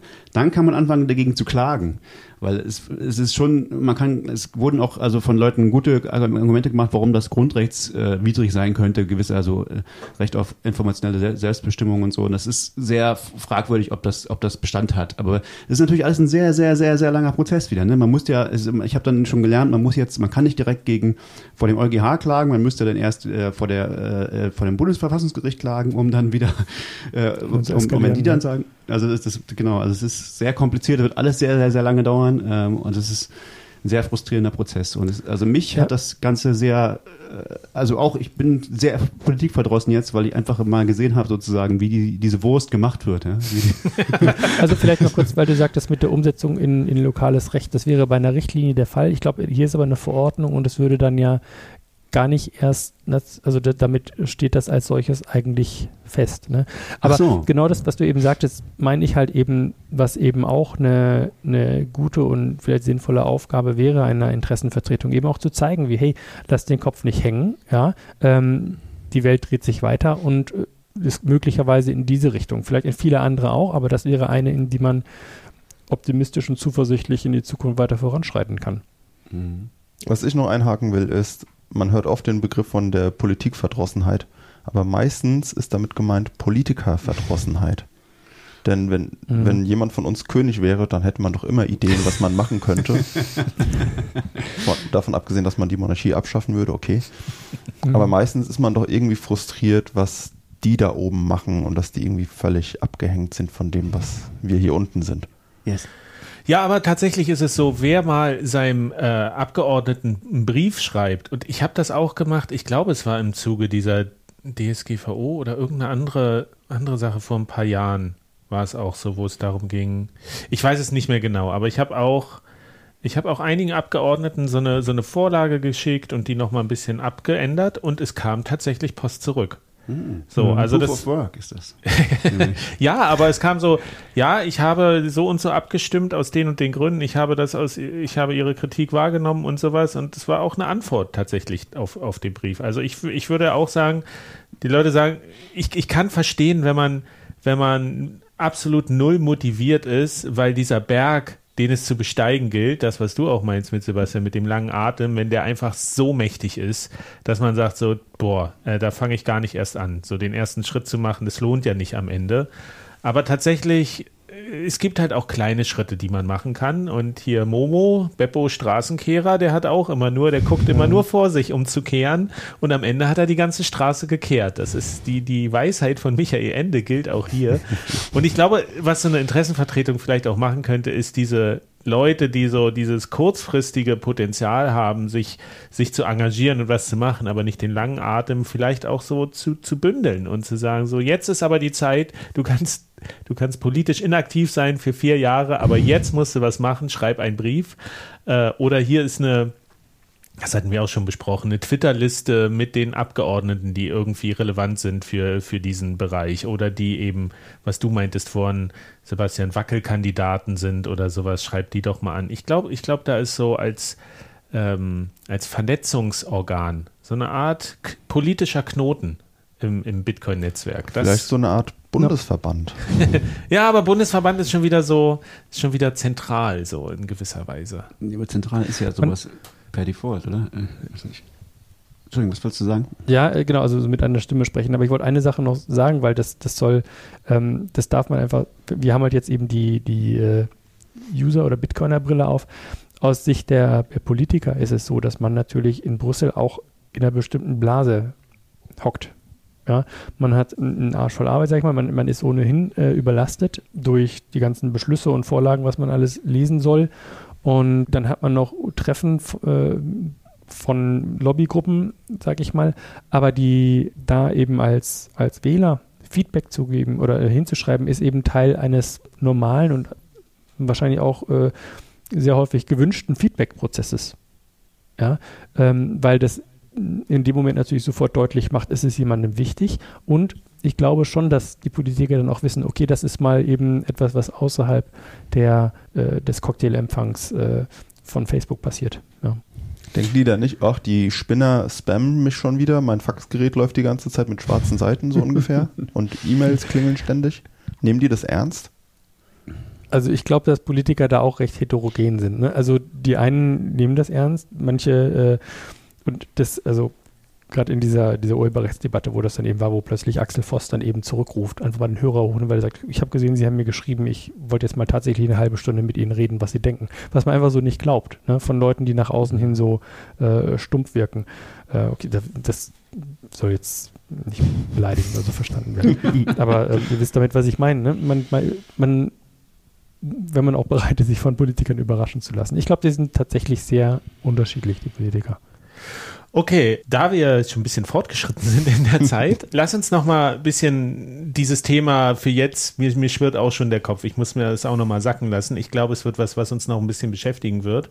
Aber tatsächlich das Stichwort äh, Lobbying ist, hat uns noch an einer anderen Stelle sehr begleitet äh, in den letzten Wochen. Und zwar hat da äh, Greenpeace hat eine Aktion gestartet. Du guckst so kritisch, Stefan. Also die fünf da- Minuten das haben wir noch aufmachen. Also das ist ja wieder eine Stunde mindestens.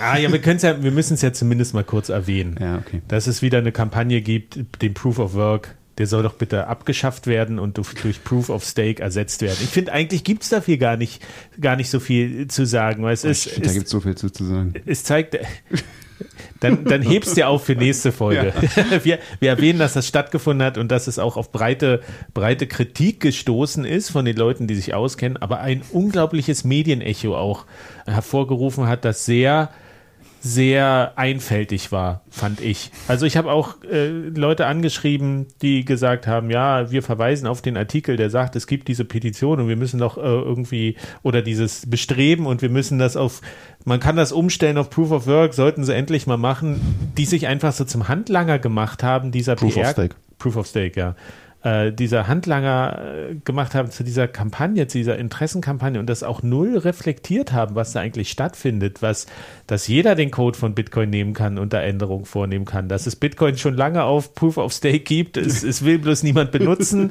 aus Gründen. Äh, also es ist wirklich ein drolliges Ding. Stefan, du guckst so, als willst du jetzt doch explodieren. Willst Auf jeden du? Fall, ja. Also ich finde, das ist so, also ich, ich kann, kann mir mal erzählen, wie, wie, wie ich das aufgenommen habe. Ich habe das zuerst irgendwie so als erwähnt gesehen auf Twitter und habe gedacht, also das ist ja witzig. Das ist ja das Albernste, was ich je gehört habe. Ähm, aber je mehr ich mich damit beschäftigt habe, desto mehr hat das angefangen, mich äh, irgendwie zu desillusionieren und zu und wirklich, also also das hat für mich wirklich so ein, so ein richtiges, so eine richtige, so, es hat ganz viel Wut ausgelöst und ganz viel ähm, Hilflosigkeit und so, weil die Frage ist doch hier, wer lässt sich hier von wem benutzen? Ja, also in Wirklichkeit ist es ja nicht nur so, dass die Presse sich von Greenpeace benutzen lässt, sondern Greenpeace lässt sich benutzen von Chris Larsen, der ein äh, Konkurrent sozusagen von Bitcoin ist, in einem betrügerischen äh, Unternehmen arbeitet, was äh, übrigens auch mal Johann, von Gutenberg angestellt hat. ähm, also die, das ganze und, und diese ganze Debatte läuft so völlig an dem vorbei, äh, äh an, dem, an dem wirklichen Inhalt. Also die, es ist so absurd, was da verhandelt wird. Das ist ja, also die, die zitieren Mora et al. Deine Lieblingsstudie. Lieblingsstudie. Bitcoin wird die Welt, äh, zwei Grad allein wird Bitcoin das Klima. Bitcoin allein wird es. und dann, dadurch diese Beschäftigung mit diesem Ding ist noch mehr klar geworden inzwischen. Es ist ja wirklich, also diese Studie, die ja quasi die einzige ist, die überall in den ganzen Medien immer gepusht wird, gegen die wir schon 2019 gekämpft haben, die inzwischen dreimal im gleichen Journal widerlegt worden ist. Es kommt, stellt sich raus, die hat, die haben nicht irgendwelche Experten geschrieben, sondern die hat ein, ein Seminar von Studenten geschrieben unter der Leitung von äh, Mora, Camillo Mora, ähm, der halt so ein Superstar-Typi ist in, äh, in seiner Hawaii-Uni, aber auch keine Ahnung von dem Thema hat. Der ist halt irgendwie Datenanalyst und macht mehr so Meeresbiologie. Mhm. Ähm, und, und das haben halt irgendwelche Studenten von ihm geschrieben und der selbst hat das halt auch nur so grammatikalisch überprüft. Und es wird dann halt in irgendeinem äh, Journal publiziert, das angeblich Peer Review hat. Es ist völliger Quatsch. Es wird dreimal widerlegt in dem gleichen Journal, ja. Und nichts davon kommt in der Öffentlichkeit an. Nichts. Also Greenpeace zitiert das, ohne, und, und auch wenn man sie da mit der Nase draufstößt, kommen sie nicht auf die Idee, das auch nur zu hinterfragen. Äh, jeder, der dieses Papier liest, muss, dem muss sofort auffallen, das ist absurd. Das ist völliger Quatsch. Das ist, das das, äh, es ist wirklich frech, ja. Ähm, und aber, aber es liest einfach niemand. Und die Öffentlichkeit nimmt nichts davon wahr, wie absurd das ist. Und auch diese, die Idee, Bitcoin auf Proof of Stake umzustellen, so auf diese Weise, wie gesagt, ist auch völlig absurd, weil das gibt es halt schon. Und also alles an dieser Diskussion ist völlig idiotisch. Und es, und es, es zeigt halt, wie leicht sich all diese, diese gesellschaftlichen ähm, Institutionen wie äh, NGOs, wie Greenpeace, aber auch wie Journalisten und so durch reine Symbolik beeinflussen lassen und durch Geld. Es, es, also es, ist, es hat mich wirklich völlig desillusioniert und dann kam das halt mit dieser EU zusammen, so dass ich gesagt, okay, dieses ganze System ist Bullshit. Ja, wir brauchen Bitcoin fixes es. Die fund the state, die fund journalism, die fund everything, weil das ist irgendwie, also das funktioniert alles nicht, diese ganzen Systeme. Da, Wissenschaft und und und äh, Reason und all diese Dinge, die spielen da keine Rolle. Es ist, du kannst den Leuten noch so oft das klar demonstrieren, dass es absoluter Quatsch ist, was sie da schreiben. Egal. Ein Milliardär hat mir 5 Millionen gegeben, damit ich in die New York Times schreibe, dass Bitcoin böse ist. Mach ich. oh je, jetzt enden wir hier aber auf einer ganz frustrierten Note, eventuell. Ja, aber das bleibt beim Thema Interessenvertretungen, ne? Und äh, wie ist es? Ist es jetzt nicht die ehemalige Leiterin von Greenpeace USA noch Beraterin in der Bundesregierung? Ist das so? Interessant. Bei Kollegin Baerbock. Ah ja. Ha, ja, wie gehen wir jetzt damit um? Ich denke, wenn ich dazu kurz zwei Sachen noch sagen darf, weil äh, das eine ist, genau, vielleicht braucht sie Greenpeace Geld, ne? aber ähm, wir, wir müssen auf eine Sache immer aufpassen. Es gibt äh, aus der, der Cognitive Science einfach so diese, diese Erkenntnis, man kann einen Frame nicht widerlegen, ohne ihn zu stärken. Ja? Und je mehr wir uns darüber aufregen und Dinge, Dinge, äh, Dingen widersprechen wollen, umso mehr bringen wir natürlich immer erstmal das ursprüngliche Statement in, in, ja, in, in die Wahrnehmung. Streisand-Effekt Ja, also sozusagen. Genau. Und ähm, da, glaube, da passiert irgendwo tatsächlich genau das Erwünschte. Selbst wenn wir als Bitcoiner uns jetzt darüber aufregen, helfen wir halt eben mit, das zu verbreiten und eben, das, da wird es genügend Leute geben, die eben dadurch sagen, ah Mensch, aber vielleicht ist da ja doch was dran, weil Greenpeace halt auch die, die Credibility halt hat, ne? Das ist irgendwie dann gut investiertes Geld für den Kollegen. Ja, also du meinst, man soll es einfach ignorieren. also ich glaube, dass ähm, der, der Widerspruch vielleicht nicht das, also ich, ich habe da auch keinen, keinen Weg für, man kann das auch nicht so durchrauschen lassen. Ne? Also man typischerweise, ich nenne das normalerweise wegmerkeln. Ne? Also man hat das Geräusch und dann macht man nichts und dann geht es von selber wieder weg. So, ne? Aber dazu ist, glaube ich, zu viel Geld dahinter und zu viel ähm, ja, Lobbyisten und, und PR-Power. Und ich finde dann eigentlich schon diesen, diesen Weg, äh, vielleicht ist das der Weg, aber das ist natürlich auch eine reine äh, These zu sagen, Mensch, interessanter Aspekt, dann mach doch mal den Vorschlag, ja, das also so über den Weg bisher ins Leere laufen zu lassen, als eben da, ähm, ja, weil ich meine, das treibt die Emotionen hoch und damit bleibt es, äh, damit aktiviert es halt Menschen und vielleicht einfach so ein bisschen emotional versanden zu lassen, wie, hey, ja, oh, danke für den Input, so. Und das war also Ah, ich glaube, ich habe ich hab genau, äh, René Pickard hat da äh, in die Richtung getweetet, hat das, glaube ich, auch sehr sachlich formuliert. René, den du ja vorhin auch angesprochen hast, weil du auch, Sebastian, mit ihm Spitzenkandidat mal der Piratenpartei für die Bundestagswahl warst. Mit noch ähm, einer Dame, deren Namen ich gerade nicht weiß. Aus. Anja, genau. Da schließt sich wieder der Kreis. Hier. ich würde an dieser Stelle, würde ich sagen, machen wir jetzt mal äh, Feierabend. Das war jetzt ganz schön viel. Aber die nächste Folge planen wir direkt und da erfahrt ihr dann auch, warum Vitalik Buterin jetzt der größte Bitcoin-Maxi der Welt ist. Ich liebe Vitalik jetzt. Das, das jetzt neu. Er hat unsere Er ist ein letzte, Genie. er hat die letzte Folge gehört und äh, ist jetzt bekehrt. Ja. Ja, lass uns die nächste Folge wieder schön machen.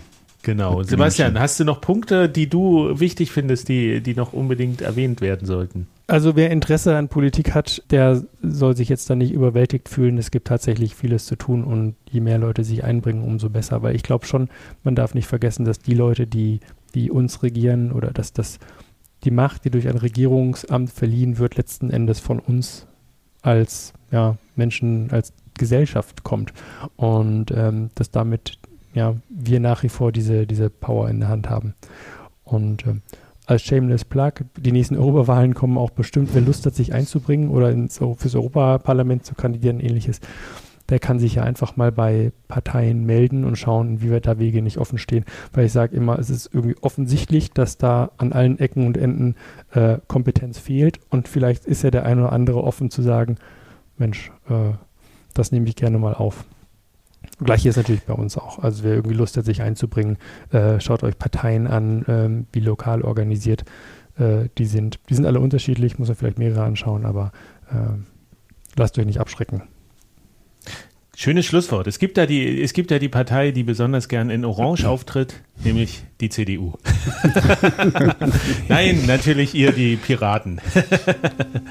so, gut. Na, da sind wir doch am Ende dieser Folge und hoffen, wir konnten mal ein bisschen, bisschen Licht in diesen politischen Dschungel bringen. Also ich habe was gelernt. Ich weiß, ich muss noch viel mehr lernen, um das zu verstehen. Ähm, aber ich fand es tatsächlich sehr interessant, äh, dass du uns geholfen hast, das nochmal ein bisschen einzuordnen aus deiner Sicht, Sebastian. Das äh, fand ich persönlich wirklich sehr hilfreich und hoffe, das ging allen auch so. ja, vielen Dank. Und zu Vielen dem Dank Gesetz können wir vermutlich zu viert auch jedes Jahr eine neue Folge machen. das wird uns noch ein bisschen verfolgen. Es wird ein Dauerthema wie Wallets, Das ist die was, neue Wallets-Folge. was schon wieder im Skript drin steht. Ich wollte es nur mal sagen. So. Als, und das, ähm, das Versprechen hier, es wird auch mal wieder technischer. Ne? Wir werden jetzt nicht jede Folge werden wir so politisch machen, aber Ja. versprechen können wir viel. Das ist doch. Ach ja, wir sind ja jetzt Politiker. Als Politiker verspricht man doch gerne Sachen, die kommen werden, ne? So, versprichst du uns mal wieder dazu zu kommen, Sebastian? Äh, ja, auf jeden Fall, aber warte ruhig das Feedback auf die Folge ab. also sehr gerne, mir macht das immer viel Spaß. Okay, super. Vielen Dank nochmal an alle Beteiligten. Vielen Dank fürs Zuhören. Bis zum nächsten Mal. Ciao. Macht's gut und verschlüsselt eure Backups. Tschüss. Tschüss.